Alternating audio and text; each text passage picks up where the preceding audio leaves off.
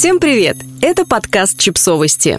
Мы знаем все о детях. Рубрика «Личные истории». Признаем свои чувства. Что дальше? Автор текста – мама троих дочек Юлия Громова.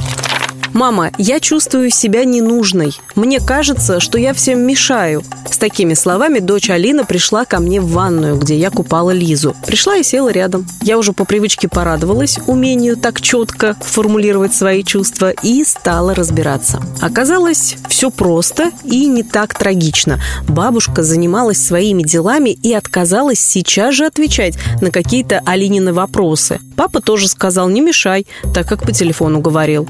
Дочь, как тонко чувствующий человек, склонный к преувеличению, сделала такие выводы. Кстати, недавно Алину осматривал остеопат и сказал, что у нее очень хорошее тело. Видно, что она ничего не держит в себе. Учитывая, как она умеет преувеличивать и вживаться в то, что придумала, я этому очень рада. Да, так оно и есть. Алина умеет выражать свои чувства, а я умею помогать ей их проживать. Но вот о чем я задумалась. Мы сейчас очень боремся за то, чтобы легализовать свои чувства, уметь их распознать, проговорить, разрешить их себе. И, судя по нашим детям, если не у нас, то уж у них это хорошо получается. И хочется идти куда-то дальше и делать акцент уже не на то, чтобы разрешить себе чувствовать разное, а на том, что с этими чувствами дальше делать. Проговорить их – это хорошо, но дальше-то что? Потому что сейчас я с дочкой, да и не только с ней, сталкиваюсь с тем, что она проговаривает свои чувства мне и дальше ждет, что я буду с ними делать, с этими ее чувствами. И если такой запрос со стороны дочки – это вполне логично, я и правда должна научить ее, да и самой параллельно научиться, то от других людей это выглядит странно. То, что вы осознали и проговорили свои чувства кому-то, не значит, что другой человек, даже близкий, должен кинуться вам помогать и придумывать, что сделать, чтобы их прожить. Или даже менять свои решения или поведение в зависимости от ваших чувств. Моя свобода заканчивается там, где начинается свобода другого.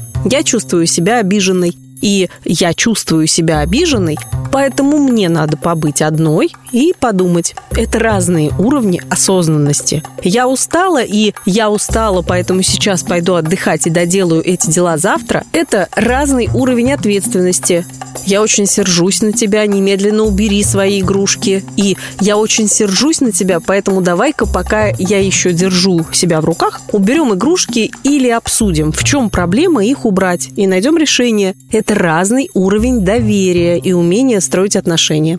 Ответственность. В этих продолжениях «поэтому» моя ответственность за себя. Я признаю свои чувства и несу за них ответственность сама, а не жду этого от кого-то другого. Хотя уж чего скрывать, если находится такой человек рядом, который готов поддержать и помочь, это прекрасно. Но и быть таким человеком для кого-то тоже прекрасно, а быть таким человеком для самой себя просто необходимо.